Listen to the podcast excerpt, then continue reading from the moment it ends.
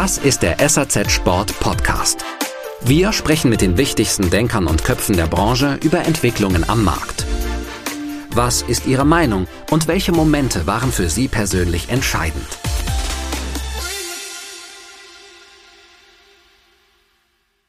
Seitdem würde ich sagen, dass es in Europa wie auch in Deutschland sehr gut läuft. Also es gibt bestimmte Märkte, wo wir wirklich eine Explosion der Umsätze gemerkt haben. Also Frankreich ist wirklich für uns eine tolle Erfolgsstory. Deutschland hat sich sehr positiv entwickelt. Da ist aber auch immer noch viel Potenzial. Ganz klar auch der Wettbewerb in Deutschland vielleicht etwas schwieriger als in anderen Märkten. Insgesamt in Europa haben wir seitdem die Umsätze mehr als verdoppelt. Und das finde ich angesichts einer Pandemie wirklich nicht schlecht.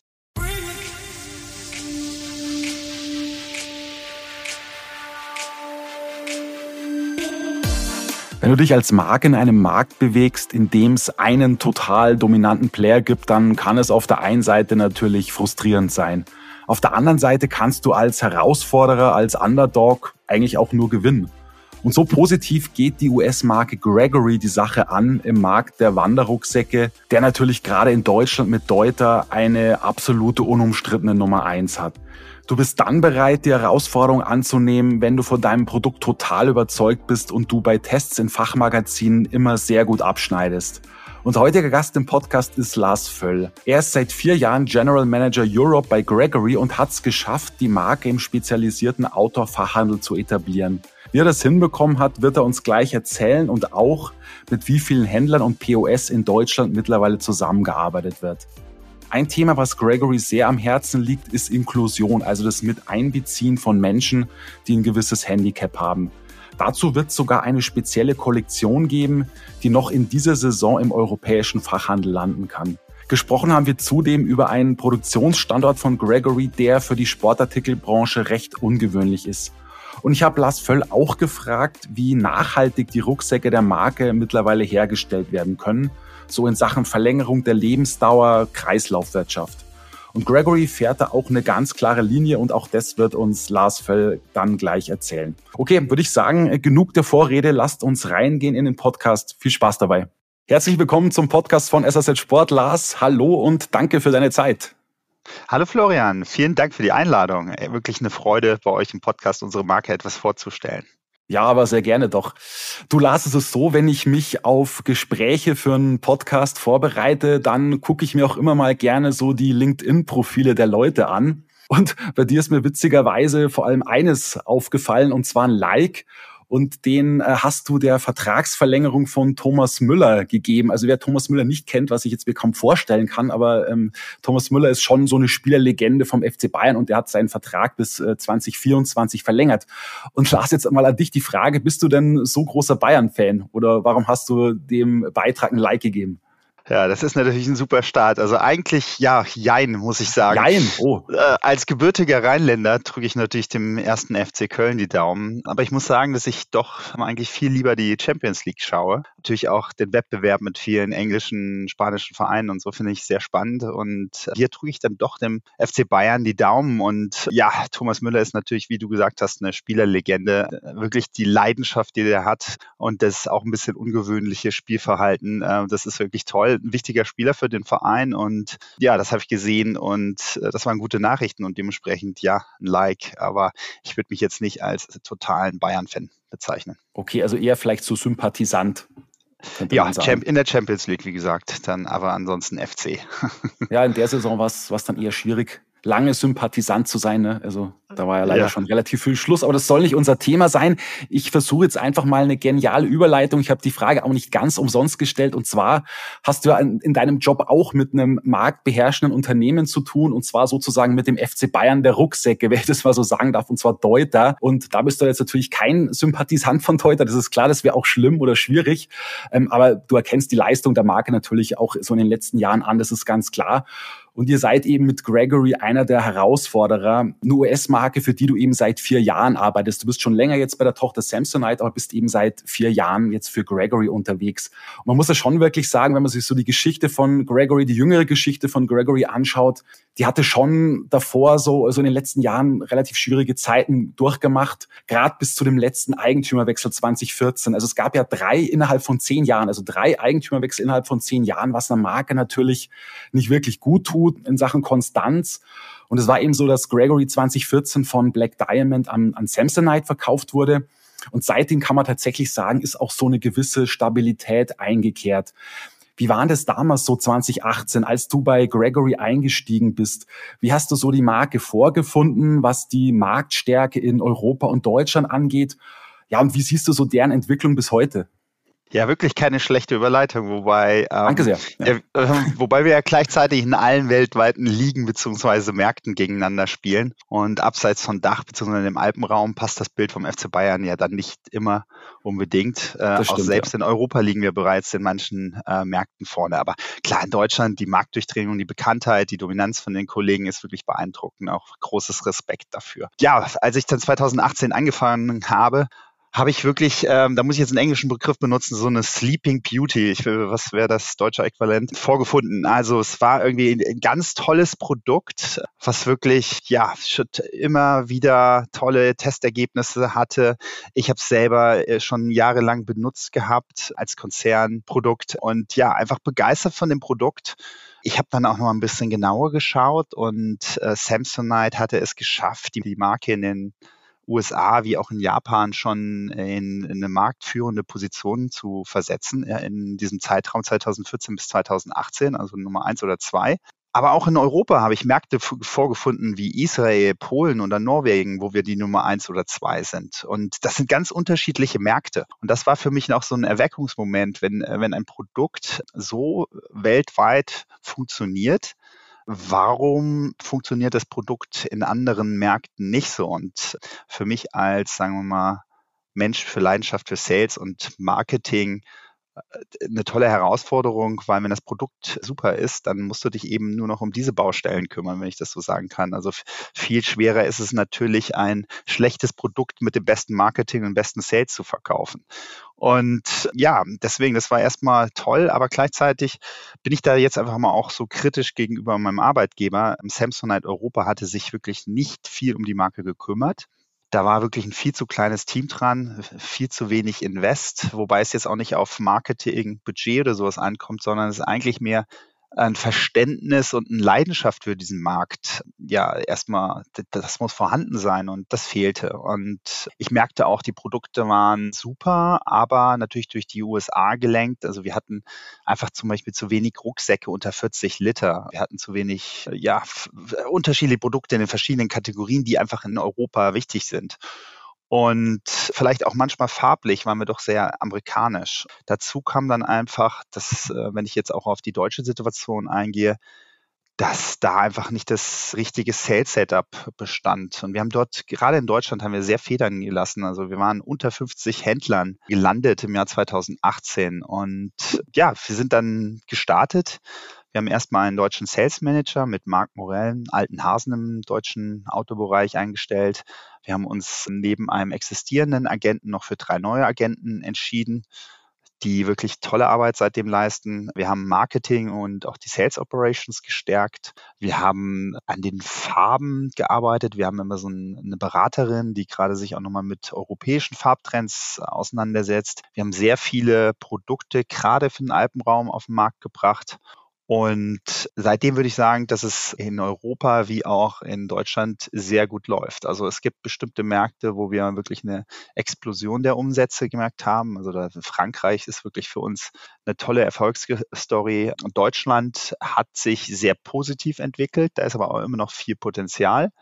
Ganz klar auch der Wettbewerb in Deutschland vielleicht etwas schwieriger als in anderen Märkten. Insgesamt in Europa haben wir seitdem die Umsätze mehr als verdoppelt. Und das finde ich angesichts einer Pandemie wirklich nicht schlecht. Schlussendlich ja. äh, haben wir große Rucksäcke eigentlich ja immer verkauft. Also bis 2018, da waren unsere Umsätze teilweise 60 Prozent über 40, 50 Liter äh, liegend. Und wenn diese, diese Kategorie in der Pandemie so leidet, dann heißt das, dass wir natürlich viele äh, kleinere Rucksäcke verkauft haben. Und ja, äh, sehr zufrieden und ich kann sagen, ein Job, der wirklich Spaß macht. Mhm, okay. Und sag mal, wenn du jetzt dir mal so den europäischen Markt anschaust, seht ihr euch dann schon auch nach wie vor als Underdog oder schon als einer der absoluten Top-Marktführer? Also zumindest so unter den ersten drei, vier, fünf würde ich jetzt mal sagen. Oder, oder woran macht ihr so auch so eure Marktstärke fest? Also sagen wir mal so, ich, ich, ich würde noch nicht sagen, dass wir in den Top 3 sind, auf keinen Fall. Da sind wir, wir kratzen vielleicht eher an den Top 5.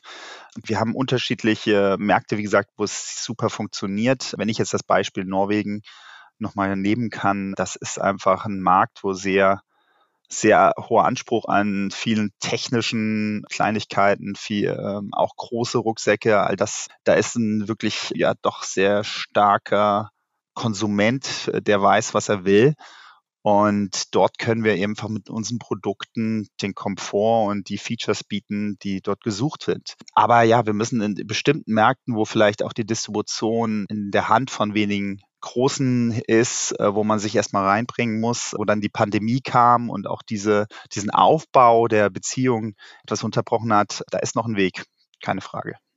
Wir werden ja später natürlich auch noch auf den Handel zu sprechen kommen. Jetzt will ich dich gerne mal was aus Endkundensicht fragen. Und zwar, wofür steht Gregory so mit seinen Wander- und äh, Tracking-Rucksäcken? Also nehmen wir jetzt mal so einen Endkunden, der sagt, ähm, vielleicht so ein bisschen auch einen konservativeren, der sagt, hey, ich kaufe seit äh, Jahren, seit Jahrzehnten Deuter und bin damit zufrieden. Und jetzt kommst du natürlich und sagst, hey, probier doch mal Gregory. Also wie kannst du ihn und womit kannst du ihn packen? Ja, die Marke Gregory stand damals wie heute für Komfort und optimale Lastenübertragung. Gerade die gute Passform macht bei uns wirklich den Unterschied. Also unser Gründer Wayne Gregory, dem war die Passform eigentlich das Allerwichtigste. Es gibt auch seinen Slogan, Great Packs should be worn, not carried. Diese Passform, die findest du, diese ideale Passform findest du eigentlich in allen unseren Rucksäcken. Es ist ganz lustig zum Beispiel, dass Frauen mit ganz unterschiedlichen Körpern und Größen bescheinigen uns diesen perfekten Fit. Wir haben viele Händler, wo wir deutlich mehr Frauenrucksäcke verkaufen und das liegt auch an diesem Fit. Was vielleicht noch dazu kommt, ist, dass wir schon ein äh, wirklich tolles dynamisches Tragesystem, das heißt Float, das haben wir 2019 auf den Markt gebracht und das haben wir kontinuierlich ausgebaut. Dieses dynamische Tragesystem findet man zwar auch bei anderen Mitbewerbern, aber die Kombination bei uns mit den, dem restlichen Tragesystem, was wirklich ein sehr anschmiegendes System ist, perfekte Lastenübertragung. Das ist schon etwas, was man merkt, wenn man es testet. Ich würde mir natürlich wünschen, dass ein Endverbraucher in ein Geschäft kommt und einfach mal blind vollgepackte Rucksäcke von drei verschiedenen Marken testen würde ich glaube, dass da, wenn es dann um das, den, den komfortabelsten oder den angenehmsten am Rücken da geht, da, da kommt man oft nicht an Gregory vorbei. Und ich glaube, das macht einen großen Unterschied. Ich glaube auch, dass wir ein sehr äh, frisches Design mit super Farben haben. Also auch das ist nochmal ein, für mich ein Unterschied. Und als letzten Punkt würde ich vielleicht auch nochmal sagen, dass wir so mit vergleichbaren Funktionen, ver vergleichbaren Tragesystemen auch immer ein bisschen leichter sind als gerade die Kollegen, die du angesprochen hast. Ja, die Kombination macht es. Ja, jetzt hast du vorhin davon gesprochen, so 2018 war die Marke vertriebsmäßig in Deutschland ein bisschen auf dem am, im Tiefpunkt, also mit, glaube ich, unter 50 POS, wie du es, glaube ich, beschrieben hast. Oder Händler, die Zahl, Händler genau. Also, oder ja, Händlern, Händler. beziehungsweise, ja, okay. Ähm, wie wie sieht's denn jetzt aus? Also wie viele Händler beliefert ihr mittlerweile in Deutschland und ja, wie, viel, wie viele davon sind Spezialisten, wie viele Generalisten? Ja, wir sind also bei deutlich über 200 Point of Sales und ich würde mal den, den Split bei 80 Prozent Spezialisten beziehungsweise Outdoor-Geschäften ansetzen und nur 20 Prozent Generalisten wie Sportcheck oder einige der besten Intersporthändler. Aber ganz klar, wir sind schon bei den Outdoor-Kunden eher groß. Mhm. Und wie viele Händler sind es dann, damit wir vielleicht so ein bisschen Vergleich haben, weil du vorhin von unter 50 Händlern gesprochen hast, also zwei, über 200 POS. Und wie viele Händler? Wir sind bei über 130. Okay. Ja, wenn man mal so reinschaut in bestimmte Outdoor-Magazine, dann kann man schon sagen, dass ihr so eine Art Liebling seid. Also ihr bekommt da immer sehr gute Testnoten. Ihr habt ja auch schon, wer es vielleicht nicht weiß, ähm, zwei Messe-Awards gewonnen. Aber noch interessanter finde ich, und das ist, glaube ich, auch entscheidender für euch, dass ihr bei zwei großen Outdoor-Playern, und zwar den Bergfreunden und Camps, einfach sehr gut vertreten seid. Also wirklich verdammt gut. Und das heißt, dass das zwei starke Partner von euch sind, die ja euch und eure Kollektion auch einfach sehr schätzen. Eben, und das sind ja wirklich renommierte Outdoor-Player. Also fehlt Gregory manchmal noch so ein bisschen das Vertrauen und die Risikobereitschaft des stationären Fachhandels. Ja, wir haben also einen, einen dominanten Deuter, dahinter einen mittlerweile auch starken Osprey, muss man sagen. Dann mit VD natürlich eine sehr bekannte Marke. Also wie, wie passt ihr da so in das Konzept der Outdoor-Spezialisten? Und fehlt euch manchmal vielleicht auch so ein bisschen die Risikobereitschaft des Handels? Ja, also erstmal vorneweg, ich muss sagen, dieses Feedback der Tester von den Magazinen oder den Award-Juries in den letzten Jahren, das war für mich ein wahnsinniger Motivationsfaktor, weil mhm. man muss einfach sagen, äh, auch hinter den Kulissen, da gab es keine großartigen Marketing-Investments oder auch gar nicht so langjährige Beziehungen zu den wichtigen Personen in diesem Segment. Da bin ich ganz offen. Und dann dieses Feedback einfach basierend auf der Performance der Produkte zu haben, ist toll. Aber jetzt mal zu deiner Frage. Natürlich kann man sagen, dass unsere Produkte eine gute Beratung benötigen.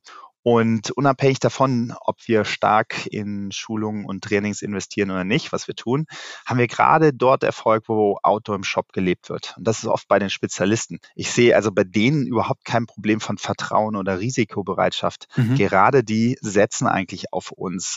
Es bringt ja nicht wirklich was, wenn man die gleichen Rucksäcke hat wie vielleicht der örtliche Generalist oder vielleicht sogar Bike- oder Lederwarenhändler. Aber sicherlich, natürlich würde ich mir manchmal ein bisschen mehr Risikofreudigkeit bei äh, eher weniger spezialisierten Formaten wünschen.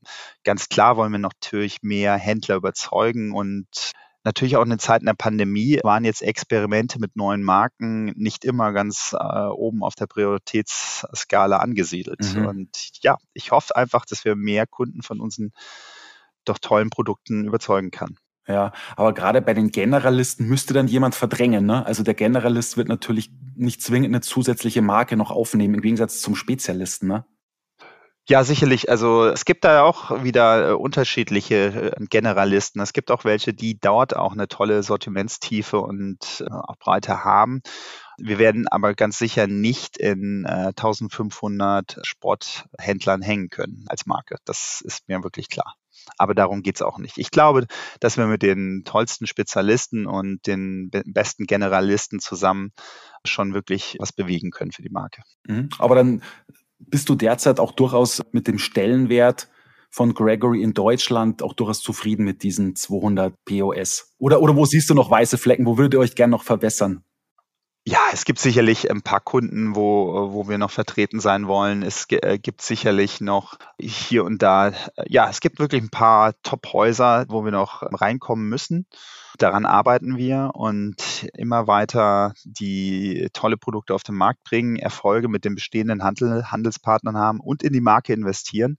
Ich, der, wir müssen natürlich einfach geduldig sein. Deutschland ist, wie ich auch gesagt habe, einfach ein sehr harter Markt und keiner wartet auf eine weitere Rucksackmarke, aber mit der richtigen, dem richtigen Paket von Performance, von Service und auch von äh, Markenbekanntheit hoffe ich, dass wir da Schritt bei Schritt weiterkommen. Ja, okay. Du hast ja vorhin den Begriff der Sleeping Beauty in den Mund genommen. Da wollte ich vielleicht kurz noch mal was dazu sagen. Ich würde es im Deutschen so mit schlafender Riese übersetzen. Ja, ich habe sogar eher äh, ein bisschen romantischer gesehen. Äh, ich habe okay. Sleeping Beauty, also wirklich die schlafende Schönheit, also wirklich äh, ein, ein Juwel an Marke, die okay, einfach nur aktiviert werden muss. Und ja, das denke ich auch heute noch. Aber ist der Begriff Riese eigentlich korrekt? Seid ihr in den USA ein Riese? Kann man das sagen in eurem Heimatmarkt? Wir sind da ganz klar die Nummer zwei äh, okay. äh, bei Outdoor-Rucksäcken und da kann man wirklich auch schon von einem Riesen sprechen. Wir haben da so ein bisschen Marktforschung und wir haben den ein oder anderen innerhalb von sechs, sieben Jahren. Also es gab äh, einen Mitbewerber, der war doppelt so groß wie wir im Jahr 2015 und wir sind mittlerweile viermal so groß als dieser Mitbewerber. Da haben wir wirklich einige hinter uns gelassen kurzen Hinweis in eigener Sache und dann geht's auch gleich weiter mit der Folge. Wie ihr vielleicht schon mitbekommen habt, veranstalten wir von SAZ Sport am 3. November 2022 wieder den Sporthandelskongress und zwar erneut dieses Jahr im Haus der Bayerischen Wirtschaft in München. Das wird 2022 die vierte Auflage sein. Wir haben den Sporthandelskongress ja 2018 zum ersten Mal durchgeführt. Dann kam die nächste Auflage 2019, 2020 mussten wir aus bekannten Gründen leider passen und ja, wir haben uns sehr gefreut, dann 2021 wieder starten zu können. Und man kann wirklich sagen, dass auch ähm, diese Veranstaltung wirklich ein voller Erfolg war. An der Stelle auch mal vielen Dank an euch da draußen, dass ihr den Sporthandelskongress so toll angenommen habt und wir sind da wirklich sehr, sehr stolz, wie sich der so entwickelt hat und ich glaube, wir können jetzt auch ganz unbescheiden sagen, dass der sich so zu dem Treffpunkt für Entscheider in der Sportartikelbranche entwickelt hat. Ja, ihr bekommt da draußen ähm, Expertenwissen vermittelt, ihr bekommt Lösungsansätze und Denkanstöße mit auf den Weg und das alles in Vorträgen, in Workshops, in Diskussionsrunden weil wir natürlich auch Themenfelder aufgreifen wollen, die euch interessieren, die euch beschäftigen. In dem Jahr sind es übrigens fünf an der Zahl, wo wir quasi so unseren Fokus drauf legen. Das wäre zum einen Politik, dann HR, also das Thema Personal, dann Marketing und dann noch Recht und Trends.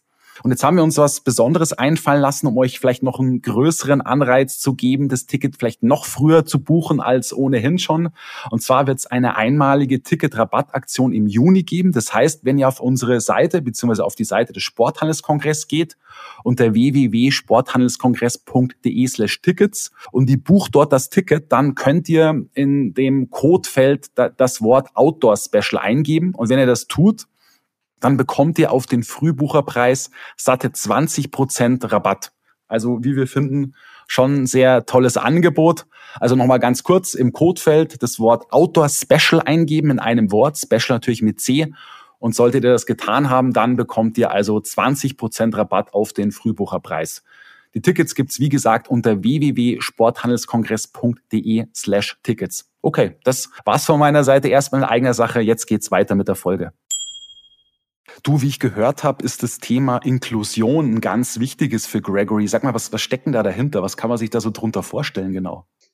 Ja, okay, die Pandemie hat natürlich mehr Menschen dazu bewegt, Zeit in der Natur zu verbringen. Und dabei sind auch viele neue Gesichter, Menschen, die vielleicht auch nicht die klassischen Hardcore-Outdoor-Konsumenten sind.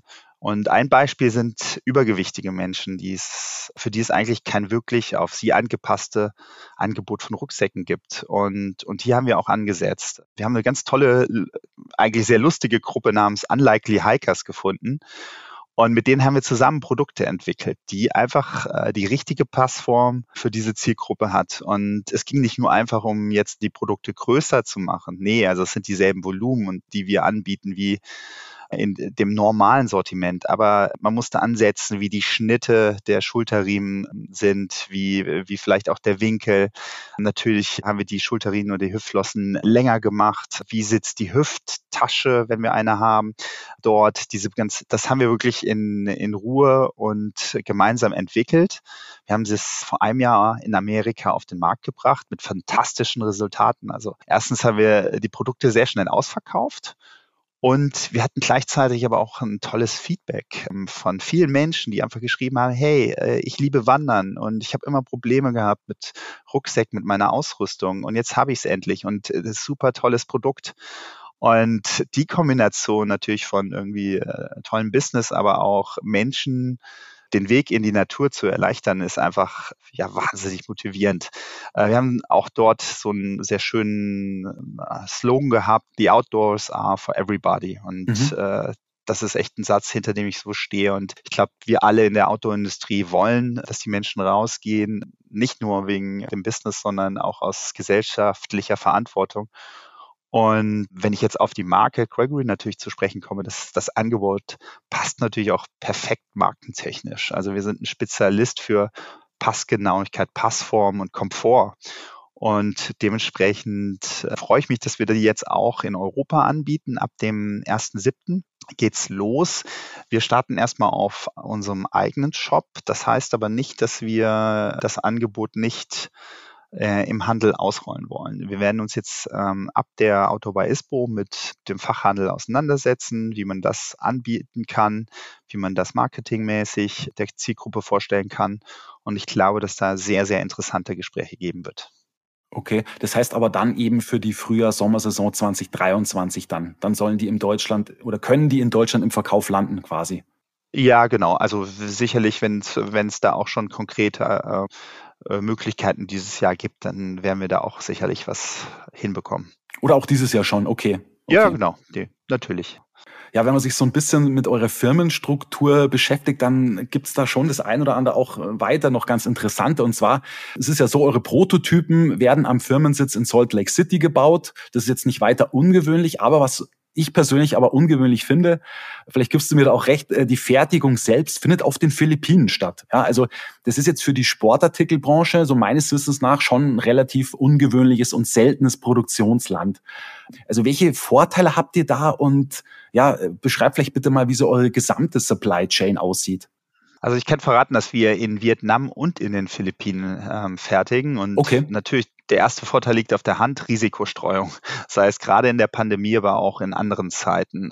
Wenn ich selber zu der Produktion in den Philippinen ja ein bisschen erklären sollte, das liegt einfach an dem Partner dort. Das ist sicherlich einer der Produktionspartner für die qualitativsten, nachhaltigsten und technisch anspruchsvollsten Produkte in unserem Segment. Also wir sind da super zufrieden, eine super lange Partnerschaft eigentlich schon Jahrzehnte alt und ich war natürlich dann auch gerade angesichts der monatelangen Lockdowns in Vietnam super froh, dass wir dort einen Partner hatten. Auch dort gab es einen Lockdown, also wir hatten auch dort Verzögerungen in den Lieferungen. Auch natürlich die ganze Verschiffungssituation hat uns getroffen. Trotzdem habe ich aber das Gefühl, dass wir doch deutlich mehr Produkte den letzten Monaten empfangen konnten als vielleicht der ein oder andere Konkurrent, der jetzt nur in Vietnam sitzt. Ja, doch, also es ist äh, wirklich eine tolle Fabrik kombiniert mit einer Risikostreuung.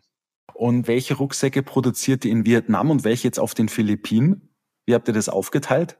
Das ist, liegt jetzt nicht irgendwo an, äh, das irgendwie große Rucksäcke dort oder so. Nee, wir haben da einfach nur, dass wir beiden Partnern in beiden Ländern ermöglichen, guten Business mit, mit uns zu machen, sind beide qualitativ in einer ähnlichen Liga und dementsprechend ist es eigentlich nur eine Streuung der, der verschiedenen Kollektionen. Aber es zum Beispiel eine Kollektion wird äh, in beiden Fabriken hergestellt. Also okay. das gibt es. Okay. Sourced ihr auch in den Ländern selbst oder habt ihr da noch andere Länder am Start? Natürlich wie der Rest der Industrie. Also da gibt es natürlich äh, bestimmte Produkte oder ja, Materialien, die wir aus, aus China, aus Taiwan, aus Vietnam, also es ist sehr, sehr unterschiedlich. Es ist jetzt nicht wirklich nur, nur ein Land, wo wir die Materialien herbekommen. Ja, wie nachhaltig können denn so aus deiner Sicht mittlerweile Rucksäcke hergestellt werden? Also man versucht ja so die, die Lebensdauer des Produkts zu verlängern. Klar, man schaut, dass man einzelne Teile wieder in den Kreislauf bringt. Ja, das, das versucht ihr natürlich auch beides. Ja, wie, wie, wie sieht es so bei euch aus? Also wie, wie nachhaltig glaubst du, kann, kann das alles noch werden? Oder sind einem da doch auch gewisse Limits einfach gesetzt? Also sagen wir mal so, die vier Jahre, die ich jetzt in dieser Kategorie erleben durfte, haben mich doch sehr zuversichtlich gemacht. Ich war 2018 eher ein bisschen schockiert, wie weit zurück die Rucksackkategorie vielleicht gegenüber anderen Kategorien der Outdoor-Industrie war. Also es war wenig bis äh, ja an Produkten, die recycelte Materialien, aber gleichzeitig auch Performance liefern konnten. Wir alle hatten natürlich auch Probleme mit den Beschichtungen, PFC würde ich da in dem Rahmen erwähnen. Und da hat sich seitdem doch viel getan. Alle, äh, inklusive uns, wir haben daran gearbeitet und da hat sich viel bewegt. Wir haben einen sehr speziellen Ansatz gewählt. Wir haben uns für eine sehr klare Lebenszyklusanalyse entschieden. Mit einem Partner in diesem Bereich ähm, haben wir den, den ganzen Lebenszyklus analysiert und haben auch den, ja, wie soll man sagen, die verschiedenen Parameter sich angeschaut. Was ist der Carbon Footprint von dem Rucksack XY? Wie viel ja, Kilogramm ist das? Was können wir tun, um diesen Carbon Footprint zu, äh, zu senken. Wir haben da sechs Parameter definiert. Und wir analysieren das jetzt immer für unsere bestehenden Produkte. Und wenn wir dann an einer neuen Version, einem Facelift arbeiten, dann setzen wir uns auch klare Ziele. Wir möchten 30, 40, 50 Prozent den Carbon Footprint reduzieren. Und da setzt man dann natürlich an am Schnitt der Produkte, an den Materialien, unterschiedlichen Transportwegen und so weiter und so fort. Und wir haben jetzt für unsere sicherlich Kernkollektion, die wir dieses Jahr, aber auch nächstes Jahr nochmal überarbeitet auf den Markt gebracht haben, äh, den Carbon Footprint zum Beispiel wahnsinnig senken können. Und deswegen, das ist eine nachhaltige Produktentwicklung, die äh, basiert auf ja ein bisschen wissenschaftlichen Kennziffern, was ich sehr spannend finde. Und das ist aber einfach, das sollte natürlich die Basis für unser Geschäft sein. Also wir machen jetzt keine Marketingkampagne, um, dass wir, dass wir das so toll machen, sondern das ist für mich, für mich eigentlich wirklich nur eine Selbstverständlichkeit. Jeder macht das vielleicht hier und da ein bisschen anders, aber wir müssen alle zusammen Interesse haben, dass unsere Produkte nachhaltiger sind. Wenn du das Thema Lebensdauer ansprichst, verlängern, das ist natürlich äh, der beste Weg der Nachhaltigkeit. Keine Frage. Produkte sollten so designt sein, dass sie leicht zu reparieren sind, wenn es mal was gibt. Wir müssen auch unseren, sagen wir mal, Partnern im Bereich Reparatur auch da helfen, auch die richtigen ja, Verschlüsse und sowas zu haben, dass das wirklich leicht zu erledigen ist. Und gleichzeitig haben wir auch eine lebenslange Garantie. Also wir sind sicherlich überzeugt, dass wir mit unseren Fabriken, mit den ausgesuchten Materialien auch eine sehr lange Lebensdauer garantieren können. Und dann hast du natürlich auch das Thema Kreislauf oder Circularity ein bisschen in deiner Frage gehabt. Das ist super spannend. Ich glaube, dass es da gewisse Limitationen gibt. Aber wir beschäftigen uns damit. Aber ich würde jetzt einfach noch mich noch nicht aus dem Fenster lehnen, dass wir da wirklich kurz vor dem Marktdurchbruch sind. Also sicherlich kann man vielleicht einen Prototypen auf den Markt bringen, aber wenn ich jetzt wirklich über so richtig kommerzielle und gleichzeitig sehr performende Produkte spreche, da sehe ich uns noch nicht so weit. Okay, das heißt, was glaubst du in Zukunft, wie viel Prozent kann man wieder in den Kreislauf bringen eines Rucksacks? Circa? Also das, äh, das ist wahrscheinlich unter 50. Bin ich jetzt 50. erstmal eher mhm. realistisch. Aber was ist die Zukunft? Ne? Also sicherlich mhm. wird sich das in drei oder in zehn Jahren, da wird es einen unterschiedlichen Prozentsatz geben. Wir müssen dran arbeiten, aber wir sollten auch jetzt nicht nur so tun, als ob das schon morgen irgendwie äh, da ist. Ja, okay. Bekommt ihr eigentlich die Fragen, die ich dir jetzt gerade zum Thema Nachhaltigkeit gestellt, bekommt ihr solche Fragen auch mittlerweile sehr oft von Händlern, von euren Handelspartnern? Zu meiner Überraschung noch zu selten. Also okay. ich, ich würde mich manchmal freuen, dass ja Handelspartner uns da mehr herausfordern. Also ich möchte nicht sagen, dass es die nicht gibt. Es gibt manche, die einen wirklich, die, die eine klare Vision haben, die haben gegebenenfalls auch ein Programm dazu, die drücken Erwartungen aus und mit denen zusammen arbeitet man dann an dem Thema. Aber viel zu selten wird man eigentlich da gefragt zu dem, was wir vielleicht in unseren Katalogen haben und so. Also ich, die Konversation würde ich eigentlich viel öfters haben wollen. Okay. Keine Frage. Ja, liebe Händler draußen, ihr habt's gehört. Habt's gehört. Gut, Lars, du, dann sage ich äh, vielen Dank für das Gespräch, für deine Zeit und ja, wünsche ähm, euch alles Gute mit der Marke Gregory in Deutschland, in Europa und natürlich auch weltweit und ja, dann auf eine, auf eine gute Verkaufssaison 2022. Ja, super. Vielen Dank für das äh, tolle Gespräch. Ich werde jetzt mal gucken, dass ich mal zukünftig auf LinkedIn die Likes äh, strategischer setze. ja, genau. Aber nee, viel Spaß, äh, viel Spaß gemacht und dann alles Gute. Bis dann. Ciao. Das war der SAZ Sport Podcast. Sie finden alle Folgen online auf unserer Website www.sazsport.de sowie auch auf Spotify, Google Podcasts und Apple Podcasts. Folgen Sie uns, um keine weitere Folge zu verpassen. Wir freuen uns über Ihr Feedback und Anregungen und hören uns beim nächsten SAZ Sport Podcast.